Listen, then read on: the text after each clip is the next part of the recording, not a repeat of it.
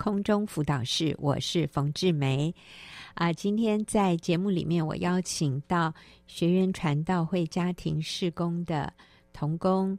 谢忠兴弟兄来跟我们分享开心做爸妈。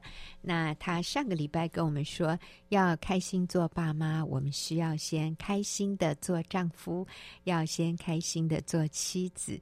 那所以今天他继续跟我们讲到怎么开心的在你的婚姻里面扮演好你的角色。忠心你好，啊，冯姐好。各位听众，大家好。好，所以上次我们谈到了接纳对方、服侍对方，还有赞美肯定之外，你今天又要跟我们讲什么小故事？其实我好喜欢听中心的小故事啊，都、就是很轻松、很幽默这样啊、所以让我们觉得在婚姻里面真的是可以这样的有乐趣的享受在婚姻的相处里面。所以今天你要跟我们提的重点是什么？嗯。啊，其中一个是保护配偶，要保护对方，嗯，好，就是体谅太太在家人中保护太太的需要。哦，好重要啊！嗯，在婆家就是男方啊，在自己的家人面前要敏锐太太的感受，然后来保护太太啊，嗯，因为呃，我们做一个一个女人是进到丈夫的家里面，尤其我们这些。华人传统文化里面，一个女的嫁进这个家庭里面，其实先生要够体贴、够敏感，去保护太太。好，嗯、你讲一个例子。好，嗯，那我的爸妈呢，跟我们住在同一个社区里面。社区里啊，如果发生什么事，他们有时候也会关心我们家的情况。嗯，有一次瓦斯公司就派人来社区一户一户的检查瓦斯管线。那为了安全的关缘故呢，他们通常会建议。可以换掉这些老旧的器具和管线，嗯，但这些费用呢，要用户自己负担。所以当天我就接到我妈打来的电话，她就跟我说：“儿子啊，呃，今天瓦斯公司会派人来，啊、呃，每一户检查管线，你知道吗？”我说：“我知道。”她说：“啊，我有朋友在瓦斯公司工作，啊，他跟我说啊，通常他们都会建议要换掉瓦斯表和管子，但其实不需要，因为他们是要做业绩的。”所以不要换哦，这会浪费钱的。然后我就说好啊，我会看看。那当天回到家之后，我太太告诉我，今天瓦斯公司有派人来检查，那我就把瓦斯表和管子全换新了，哦花了三千五百块。哎呀，我就心想说，惨了！我妈告诉我不要换，我太太却换了，啊，我该怎么办呢？嗯，啊，还当然还是以太太为优先。那我就想到冯姐曾经分享过，有一次李哥不在家。冯姐找不到钥匙，然后冯姐就打电话跟李哥说，李哥二话不说就要冯姐换最好的锁的这个故事，嗯，激发了我的属灵的智慧啊！我就跟我太太说，换的好。如果我妈问你你怎么换了呢？这是浪费钱的，那你就说我有跟中心讲了，是他说要换的。嗯，哎，我太太就跟我说，可是我并没有跟你说啊。我说其实是有的，因为你想想看，如果我不在家。家里又遇到了紧急的情况，你又找不到我，这时候谁要做决定呢？我太太就说是我，我就说对了，所以你的决定就是我的决定。哦，好，我说完之后，我太太眼眶中的眼泪都快掉下来了。好，太感动了。对，其实我能够说出这么有智慧的话啊，连我都快哭了这样。对，所以各位男士，当太太在家带孩子的时候，其实很多事情要做，扫地啊，拖地，洗衣服。浇花、煮饭、帮孩子安排活动，孩子心情不好的时候，还要聆听他们、安慰他们。那当我们下班回到家的时候，他已经打了一整天的仗了。嗯，他需要你对他的笑脸、拥抱，还有话语上的支持。所以呢，只是只要是不犯罪、不犯法的事情，嗯，无论他做什么决定，都会得到你的肯定，就分担了他带孩子的辛劳。嗯，那我想也在。呃，这个婚姻班里面有许多太太都会说，因为老公挺她，她就愿意为婆婆和婆家的人多走好几里路。是啊，我想这个真的是一个成熟的丈夫，一个成熟的男人需要有的这样的一个敏感度哈。嗯，千万不要回到家里，然后觉得家里有一些有一点混乱，或者晚餐都还没有做做好，你就跟太太说：“你一整天在家里到底做了什么？”哇，你知道这种话多伤人呐、你太太做的事情哦，根本是你眼睛看不到的。所以很多女人啊会跟我们说：“其实我当年自己也有这个感觉，就是上班呐、比在家里带小孩。”轻松多了。你要一个现代的女人选择，她宁可上班，还是宁可在家带小孩？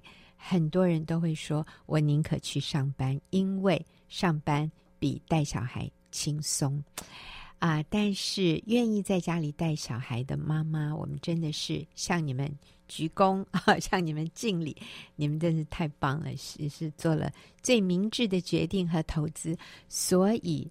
做先生的，我们一定要愿意体谅太太，嗯，感谢太太，并且在自己的家人面前，就是在自己的父母、兄弟姐妹面前，我们要保护太太，我们要为她想啊啊！当一个太太感受到先生是站在她这边保护她、体谅她的时候，她真的会愿意为婆家的人。多走好几里路，这是真的啊！好，所以下面还有什么重点？嗯，再来就是能够听懂他的话。嗯，啊，那我们家这个好笑哦，听众朋友，这个好笑，仔细听。这两个小孩都是男生，嗯，那我的太太是全职妈妈，是。那你知道男生会需要非常需要活动的，所以我太太平常在家带他们也非常辛苦，她每天都帮他们安排户外活动。嗯，所以有一年二月份的情人节，哎，我就想说。要来好好的安排来慰劳辛苦的太太，嗯，我就问他说：“再过几天就是情人节了，我想安排一下，那你有没有想去什么地方啊？”嗯，当时呢，两个孩子，一个一岁半，一个四岁，我所以，我太太就说：“哎呀，没关系，孩子还小，不用大费周章了。”嗯，那我说：“可是你平常这么辛苦，我想慰劳你一下，那我们去你最喜欢的花莲原野牧场好不好？”我太太说：“不用啦，不要那么累。”我继续说。真的不用吗？我太太说：“平常你也很辛苦，真的，孩子还小，不需要特别安排了。”我想我都说了三次，那我太太都觉得不需要，那应该就真的不用安排了。没想到到了情人节那天晚上，我太太竟然对我说：“看到外面大家都在过情人节，我觉得好落寞。”啊，我当时我心里想：“小姐，我都已经问了你问了三次，你都说不用，现在跟我说好落寞。”哎呀，我实在难以理解。后来我豁然开朗，原来呢，他的意思不是不要过情人节，而是不需要大费周章的安排情人节，是不需要不需要去花莲。可是，在台北还是可以过。对，情人节一定要过的。是是是啊，所以是不用去花莲过。对，不用去花。所以之后四月份他生日的时候，我又再问他：“哎，再过几天就是你的生日了。”我们来好好庆祝一下吧。嗯，那你知道他说什么呢？对，他就说不用啦，孩子还小，你平常工作很辛苦，不要特别安排了。嗯，所以你看我太太真的很贴心。嗯，她总是会想到我也很辛苦。那有了上次的经验，我就懂了，生日还是要过的，嗯，但是不用大费周章的过。是，所以我就安排了一个一应俱全的好地方，好停车，可以吃饭、买蛋糕，然后可以唱歌、也可以玩的地方。那我们就到了。大直的美丽华百货公司，嗯，一起吃午餐，买了一个小蛋糕，带一个会伴奏的生日快乐歌的玩具，那全家人一起为他庆生，嗯，之后一起坐摩天轮，他觉得好开心，那孩子们也玩得很尽兴，好，所以呃，男士们可以好好学起来，不是花大钱，而是当太太觉得先生懂他、了解他，他就有被爱的感觉了。是，但你这个重点是要听懂他的话，哈，所以。啊、呃，有的时候对方说啊，不用了，不用了。其实他不是全都不用的意思，他是说不用像你讲的那么麻烦，但是还是需要一点点了哈。那我想这就是先生的智慧，这是太太的智慧啊。有一些人是用迂回的方式啊，呃，他没有很直接的说。那但是当你了解你的配偶的时候，你要听懂他的意思。那这个对于夫妻的关系、夫妻的沟通是非常重要的。好，除此之外还有呢，中心、嗯，呃，逃避外遇，然后设立男女的界限。哦，这个好重要。这个在夫妻关系里，嗯、我们需要逃避外遇，设立男女的界限。嗯，有一次我刚走出捷运站，我就遇到我太太的学妹，那她带着孩子要走进捷运站，当下呢，我就跟她打招呼，讲了几句话。她说：“哎，你要带孩子出去啊？”她说：“对啊，我要带她去上足球课。”我就说：“那很好哎，你要去哪里踢呢？”她说：“去圆山捷运站的花博公园。”后来我们彼此说再见之后就离开了。之后呢，我就传个 line 告诉我太太说。啊，我遇到他学妹的事情，嗯，传好之后，我太太马上回回复我说，嗯，他已经知道这件事了。哦，我吓了一跳，他怎么这么快就知道了？是，他说啊，他学妹在我传之前就已经传赖跟他说，在捷运站遇到我了，嗯，然后也跟他说可以带孩子去踢足球的事情，嗯，那又有一次呢，我到素食餐厅去坐坐吃点东西，就在排队等着拿餐点的时候。突然呢，有一个女生走过来问我说：“呃，请问你是中心哥吗？”啊，我说是。啊，她说：“呃，你还记得我吗？” 我说：“呃，哦，你是参加某某营会的那个姐妹是吗？”哎呀，这个时候只只见呢，他把手放在嘴前说：“啊，好感动啊！你竟然还记得我耶！”我我当时我心想说：“我又不是什么有名的讲员，怎么好像遇到粉丝一样，让你这么感动啊？” 然后我想。可能是我们经常反映神的形象，所以自然而然会就会吸引人的注意。嗯，所以我心里的界限很快就升起来了。我就跟他说：“对啊，谢谢你。那我就先去点餐喽。”就结束了跟他的谈话。嗯，那我也刻意选择坐在比较远的地方，没有跟他坐在一起。可能有人会觉得这样会不好意思，但其实不要不好意思，因为我们需要刻意这样做。嗯，呃，那天呢，我想如果有人看到我就跟这个姐妹坐在一起聊天。那我想，我就是跳到黄河也洗不清了。嗯，啊，有了之前的经验，我也马上传了一个 line 告诉我太太这件事。当然，我想这两位姐妹都没有问题，只是外遇呢是慢慢滑进去的，所以一开始就要设立界限，不与异性单独相处，不谈心，不共乘，不做辅导，那才能避免情愫。嗯，滑进去之后会越陷越深，最后无法自拔。是，所以透过让太太知道我在外面的情况。啊，来对她负责，不但提醒我跟异性要有界限，也建立了夫妻之间的信任感。我想这是一举两得的。嗯，那当我们和配偶之间有了这些基础之后，那接下来要带孩子就很容易了。我想今天在我们的社会上面，很多夫妻不敢生，或者是生了之后不想养，那就是很可惜，因为孩子是神给我们的产业，这个产业就是祝福。那当我们愿意遵行神的话，按照神的心意来教养孩子。投资在他们身上，就会经验到有意义、满足感和永恒价值的生活。嗯，所以中心讲的就是夫妻关系先要有很好的基础，那这个基础是信任。嗯、那你要你的配偶能够信任你，你就必须在男女关系上面是设立界限的。所以我们不与异性谈心共乘。哎，你刚刚还讲了什么？不与异性，嗯，啊、我们设立界限的时候，不做辅导，对对对，对，嗯，然后我觉得中心做了很好的榜样，就是他跟谁哪一个异性见面了，他都会立刻告诉太太，哎，我刚刚在哪里遇见谁哈，然后呃，现在怎么样怎么样？那我想这个是让太太能够很放心，那是在有这样的一个互信。啊、彼此有安全感、完全的信任之下，那我们开始做父母，我想这样就能够给孩子一个最好的成长环境。所以，中心，你接着就要讲到我们怎么开心做爸爸啊？那开心做爸爸，这个有什么样重要的重点？嗯，啊，首先就是要进入孩子的世界，嗯，也就是了解孩子的情况，孩子多大呢？我们就多大，这样，嗯啊。也就是说，当跟孩子互动的时候，不要高高在上，要降低自己的身份，然后去喜欢做他们想做的事情，好，他们就会喜欢跟你在一起。嗯，我们家这两个男孩子，套句李哥常常讲的话，男生呢从小就是咻、砰、蹦这样，就是玩什么战斗，对 对，玩对打。对。他们最喜欢和我玩枪战啊、攻击的游戏，嗯，所以呢，我也会调整自己的时间表和兴趣。安排时间和他们玩，那我们也曾经在车上边唱饶舌边跳舞啊，不止他们开心，我也觉得很好笑，也变年轻了。啊，难怪很多人都说我看不出来，好像有四十六七岁了这样 啊，真的看不出来，像三十六七岁。嗯，那还有一次啊，老大起床，早上起床之后，在房间跟妈妈争执。原来呢是天气冷，妈妈要他穿长裤，但是他一定要穿一条有小熊的短小熊图案的短裤。嗯，两个人呢僵持不下。妈妈说的没错啊，但是孩子也有他自己的想法。那我呢？啊，当然是跟太太在一起。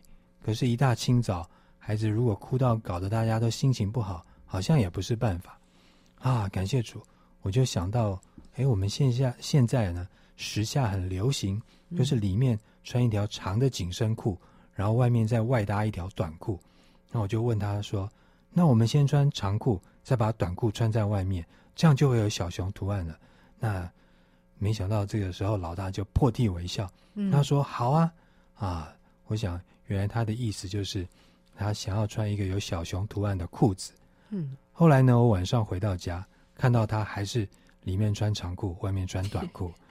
啊，所以我就学习到，当我进入孩子的世界，从他的眼光去想、去感受的时候，孩子是可以很讲理、很合作的。好，这个重点就是我把我自己放在对方的角度去想，而不是。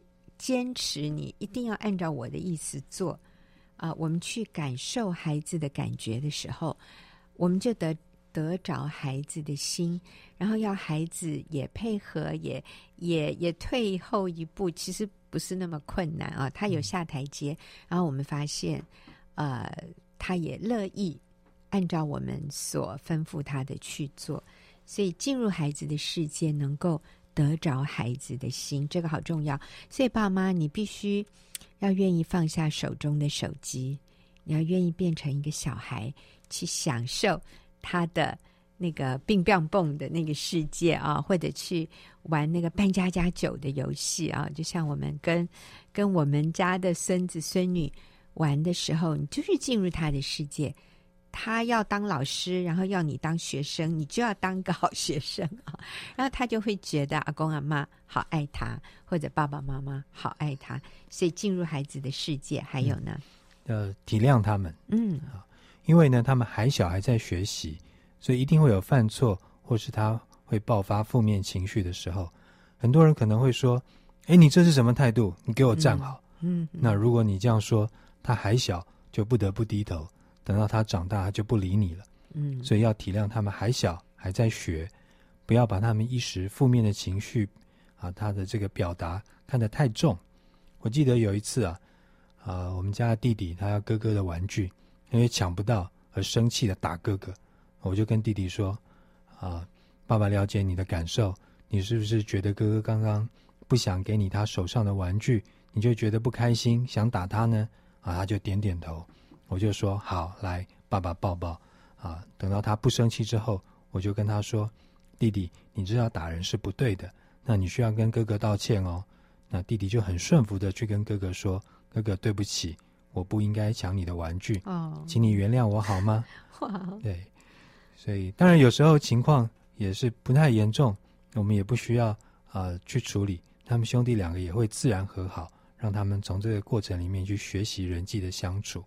是，我想中心这里讲的就是一种引导，而不是威权式的命令。好，我们用引导的方式来体谅他们。好，你再跟我们讲一个重点。嗯，就是我不能够改变别人，只能够改变自己。嗯，好，我记得有一年父亲节，这个第二个儿子才刚满一岁，我太太平常在家带两个小孩，也是忙得不可开交。那全家人大概除了我，没有人想过父亲节啊。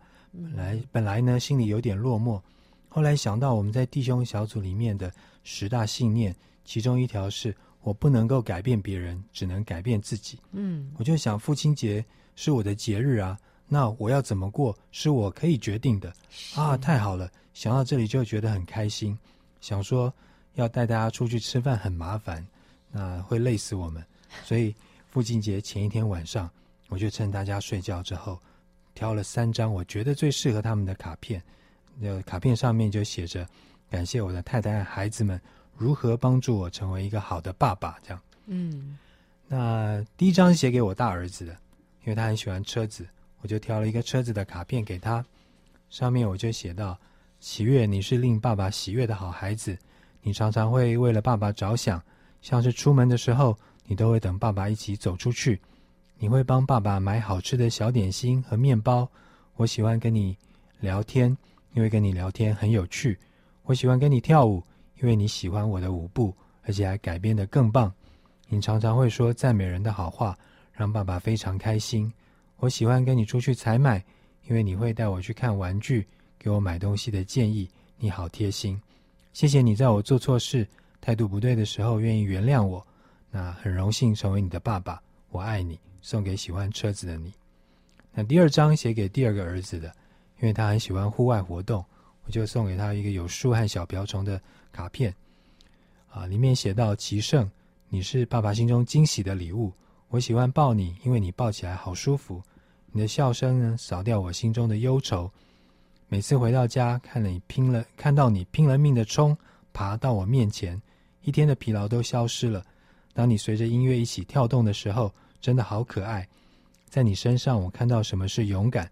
谢谢你让我经验到更多挑战，很荣幸可以成为你的爸爸。我爱你，送给。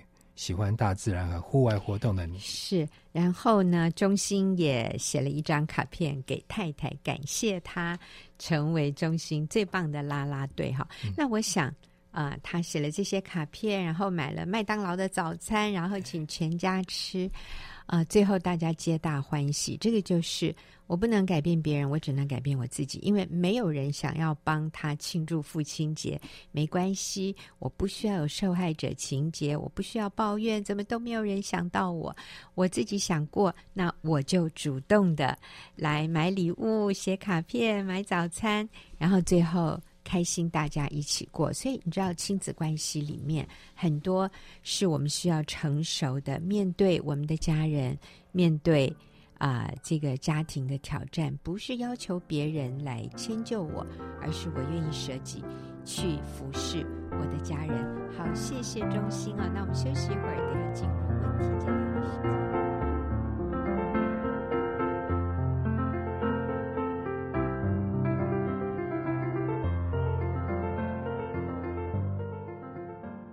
朋友，您现在所收听的是空中辅导室，进入我们问题解答的时间。今天跟我一起解答问题的是小轩，那小轩呢也是学员妇女小组的组长。小轩你好，呃，凤姐好，各位听众大家好，是好。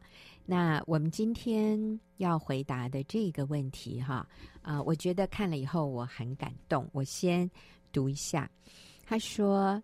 有幸能找到你们的网站和听冯老师的分享，给了我一盏明灯。据发现，先生外遇迄今已经七个月，先生仍不愿回头，持续与第三者来往，过着两边安抚与讨好的脚踏两条船的生活。我十分的痛苦，但仍希望可以坚守我的婚姻。我找寻方法，希望能从中找到力量。直到我听了。啊，冯姐的面对外遇的 CD，我才终于找到了努力的方向，看破魔鬼的谎言，以无条件的爱来感化先生。我希望让耶稣进到我的心中，做我的救主，却不知道该怎么做。我没有信奉任何的宗教，我没有信仰，我很茫然。我和先生目前是一南一北的远距离生活，我们有一个四岁的孩子。我和小孩住在南部，去年初刚和先生一起买了一间房子。目前，我想听从冯姐的建议，带小孩搬去台北。啊、当然先生不同意。我知道面对很大的挑战，除了先生的压力之外，还有家人会质疑我为何已经买了房子，不自己住，还要去搬到台北呢？呃，去年我本来打算。和他同住，但是我太害怕了，害怕他凶狠的眼光及无情的语言，害怕自己伤得更重。好，那我后面就稍微简化一下，就是，呃，目前在先生将我安置于南部，不打扰他们的情况下，他仍然会打给我，打电话给我，接我电话，也会尽量每个礼拜回家。但我明明知道他和外女在一起，我却无能为力。希望有人可以帮助我、鼓励我、教导我。我想接近和你们一样的人。哇，小轩，我觉得，我、哦、看了都好揪心哈、哦。我也好揪心，我都想要流眼泪。是，那第一个我们看到就是这位女士，她还不是基督徒，可是她非常向往一个信靠神、一个按照真理而行的一条路，所以他说。他是听到我们这样的一个教导，就是不要离婚，我们可以持守婚姻，我们想办法把对方挽回的这样的一个教导的时候，好像突然他找到了一盏明灯，他愿意跟着这样的一个一个正确的轨道来走在挽回先生的心的这条路上。可是他说：“我没有信仰，我很茫然，我不知道要怎么样。”邀请耶稣进入我的心中，做我的救主。所以我想啊，在我们还没有进到回答他的问题之前，我先来帮助这位女士。呃，虽然她在南部，但是我想她就是在我们节目播出以后，放在网络上，她会收听我们的节目。对，嗯，那我就来带这位女士做一个。接受耶稣的祷告，接受耶稣很简单，我们就是凭信心做一个祷告，邀请耶稣进到我的心里，然后耶稣就应许他永远不会离开你，他也不会撇下你，啊、不会丢弃你，啊、那我想很多呃收音机旁边的朋友，可能你也跟这位住在南部的女士一样，你向往，你也羡慕。过一个有能力、有方向，在光明、在真理中的这样的一个生活，但是你不晓得要怎么开始。那我们的第一步就是邀请耶稣进入我们的心中，啊、做我们的救主。哎，小轩，你要不要说一下？你说你看到这封信的时候，你觉得好像我自己的故事啊？嗯嗯，我觉得很感动，看到这个姐妹她。很快看到这个冯姐的相关的面对外遇的这些报道之后，这些见证。然后他就知道说要寻找一个信仰来帮助他，嗯，真的很像我自己跟很多姐妹的故事。那我也要鼓励小轩，呃，我自己小轩跟这个姐妹 真是讲错，哈哈，就是鼓励这个姐妹说，嗯、呃，真的，呃，这个信仰能够帮助你在婚姻风暴中寻找到一个正确的道路，嗯、而且其实你只要真的像刚刚冯姐说的一样，你凭信心相信，你先不需要了解。耶稣是谁？你也先不用了解这个信仰的内容，你就只要相信耶稣，他是一个能够拯救你婚姻、嗯、拯救你、拯救你家庭的一个，呃，在这个宇宙间，在这个世界上唯一最大最有能力的神，唯一的真神。嗯，那我觉得你要只要做，等一下，嗯、呃，会做这样子的祷告来帮助你认识这个主。嗯、那我自己的例子就是说。我当初碰到婚姻风暴的时候，嗯，在因为看到这样子的文章，那我就知道说，我不再再用一些呃比较属世的方法，例如说掌控，或者是用一些谩骂的方式来挽回我的先生。我停止做这些方式，而是用耶稣基督一个无条件的爱来挽回我的丈夫。嗯、那我觉得真的在这个过程中，真的是越走越顺畅，而且从一个非常悲苦的人生走到现在，我觉得都非常的精神有力，而且很自由。嗯、真的，小轩，你要说一下，那是几年前你来信耶稣的？嗯、大概是六七年前的事。六七年前，好。好，那这样的话，我就来带朋友们做一个祷告。如果你过去没有接受耶稣成为你生命的主，而你今天愿意，这个完全就是你跟神之间的事。呃，你也不需要呃取得任何人的同意啊，就是你自己心里愿意。你现在就可以跟着我。如果你现在是在开车，就千万不要闭眼睛哈。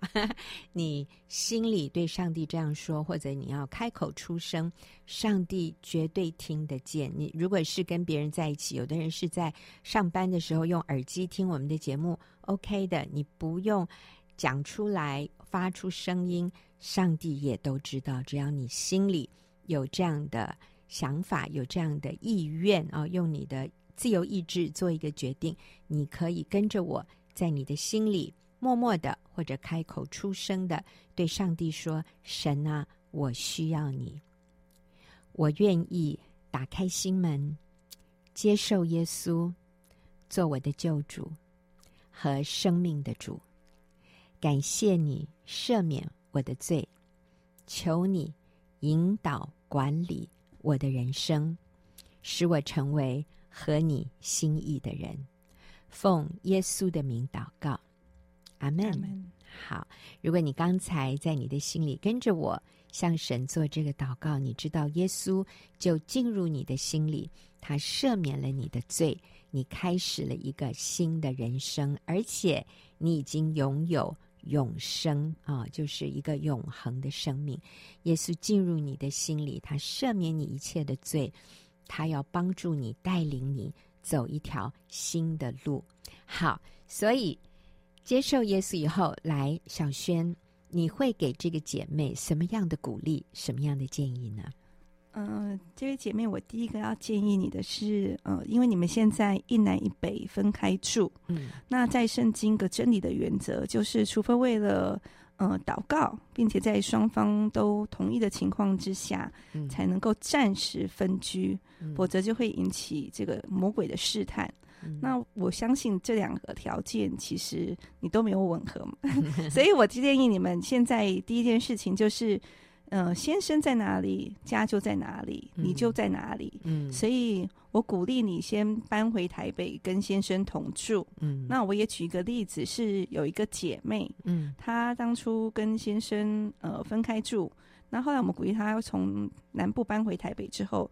他其实跟先生的，因为住在一起，更认识她的先生，在亲密关系上，在认识上面就有更大的突破。嗯，所以真的鼓励你回去跟先生同住。嗯哼哼，好啊，呃，但是这个写信来的这位姐妹，她有一个很大的障碍。她的意思就是，可是我先生就不要我搬来呀，啊，我我已经表明了，我希望搬来，他就不让我搬来。怎么办？我相信先生一定是反对的，因为他在一个外遇的关系里面。嗯，但是我建议姐妹的就是，也许可以用渐进式的方式去做到。嗯，例如说，你找机会说，哎，带着孩子来看爸爸，嗯，或是旅游的方式，或是你煮的一个好吃的菜，然后来送给先生，嗯，或是我觉得可以找到很多。一些夫妻之间生活的小方式，然后可能因为太晚了，嗯、就说啊，不好意思，今晚就住在这里一夜了。慢慢的，那如果更好，如果先生能够直接答应你搬来，那当然就不需要用这样的小技巧，嗯、直接我觉得真理就是你就是必须跟你的丈夫是同住在一个家庭里面，而且当你同住的时候。你才能够让丈夫看到你挽回婚姻的决心，嗯、也能够真心的跟你的丈夫有一些亲密的互动，并了解他的需要。其实远距离的关系里面，其实很多东西是呃关系啊，或是说相处，其实是没有看到的，这也无法帮助你的婚姻的，这，是绝对不对的，也是不应该再下去的。是，但是我们发现，在今天这样的社会里面。这一种夫妻居住的一种安排是越来越普遍，就是分隔两地。嗯、但是呢，我们会说，哎，可是我们有视讯啊，我们都有讲电话呀、啊，我们用这个来自我安慰，以为这样子就已经够了。但其实这个真的是让呃试探乘虚而入，魔鬼就会试探我们。所以我们现在是对这位问问题的姐妹。啊、我们在针对他的情况回答。他的情况是外遇已经发生了，先生已经有外遇了。但是有很多听众朋友，你的配偶还没有外遇，或者你自己也还没有落入外遇的试探中。其实很多很多人是自己落入外遇的试探里。那我都要说，如果还没有发生，并不代表你们分隔两地居住是 OK 的。其实可能已经发生，你自己都不知道。真的，那对对对，好。那我们现在针对这位南部的姐妹，你你愿意跟先生同住，但是先生不愿意，怎么办？那我就讲一个，在我们当中其实有两个这样的非常真实的例子，就是有一位姐妹，她原来是住在东部的啊，台湾的东部。那先生有外遇，而且他们在东部买了房子，而且很舒适的房子。可是先生是在北部就有了外遇。那这个太太就问我们怎么办？他的小组长非常坚定的告诉他：“你就要搬到北部来。”哇，我搬到北部，可是我先生不同意啊。还有，那我在东部的房子怎么办？你知道这个小组长竟然说：“就把它卖了吧，反正是你的名字，你是可以决定的。你要向你先生表示你愿意挽回婚姻的决心。对，还有就是爸爸在哪里，家就在哪里的，这是一个不能妥协的真理，我要遵行。所以。”这个姐妹也，我觉得她有这样的一个愿意顺服神、愿意按照真理而行的心，所以他就真的，呃，就卖房子。上帝非常祝福他，上帝真的是恩待怜悯，他就在很短的时间里面把房子卖了，而且就是合适的价钱哈，不是说贱价抛售，不是这个意思。他也真的卖到了合理的价钱，短短的一个月之内，他卖了房子，就带着孩子举家搬迁到北部来。那你能想象他先生的生气？嗯，他先生原来想，我根本都不帮你，你要你要卖房子，你要搬到这里，我不同意。可是你真的要这样子的话，你不要指望我帮你一一根手指的忙，我都不帮你哦。但是这个姐妹就说没有关系，老公，我的目的就是爸爸在哪里，家就在哪里，我们就搬去北部。你不愿意跟我们住没有关系，我跟孩子找房子，但是方便你随时你要回家，我们是在那里等你的。那如果是一个北部一个东部，实在是太难太难见面了。那真的就是每天眼睁睁的，就日子一天一天的过，好像那个苦守寒窑一样。No，我们就搬到你的附近，你随时可以回家。我不去打扰你，但是你可以随时回家。所以先生从一开始的不闻不问，到后来就是久久回来一次，因为他就搬到先生的那个城市，一个北部的城市，然后到每个礼拜回家。到现在是大部分的时间回家啊，当然还没有，应该可能没有完全切断，但是已经百分之九十的时间在家了。那另外，对，还有其他的就，就啊，我们也也也不用，你知道，其实不用每天盯着他，我们就是继续做对的事。但是这位姐妹这样做，她真的挽回了婚姻，挽回了丈夫的心。也让孩子在有爸爸的这样的一个环境里面可以成长啊，那这是一个啊，另外一个其实是在对岸呢，先生在对岸有了有了人，有了外遇，然后就叫太太跟太太说，我们就到此结束。那这个太太也是呃下定决心，就是拔营。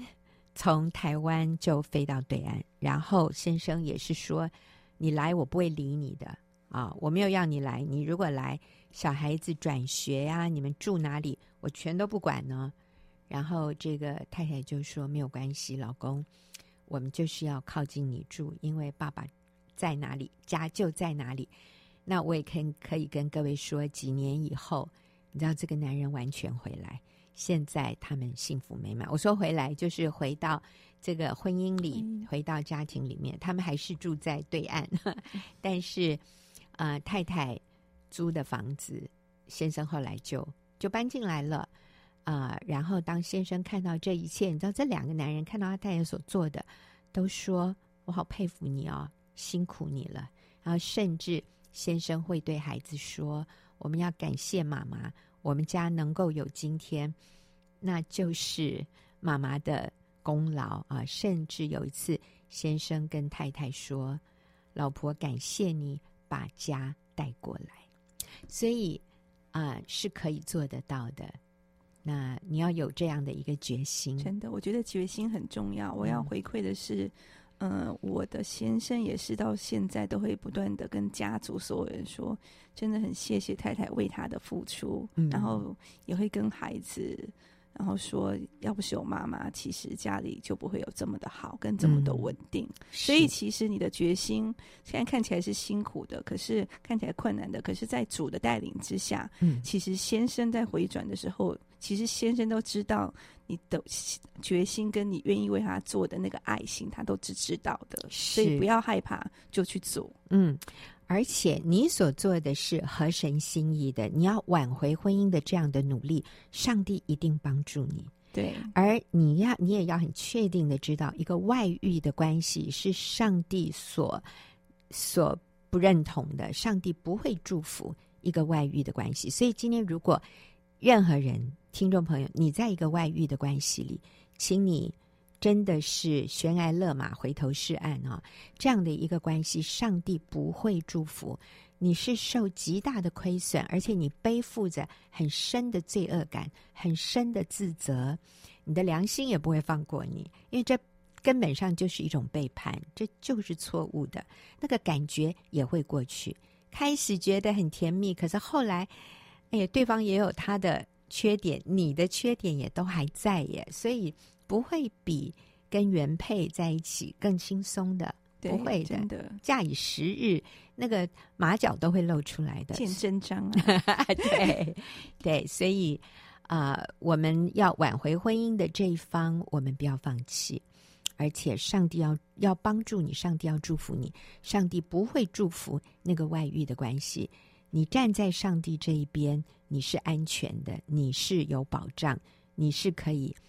很有把握的走这一条开始看起来很困难的路，可是后面会越来越容易。好，我们好，谢谢小轩今天跟我们一起回答问题，也谢谢听众朋友的收听，我们下个。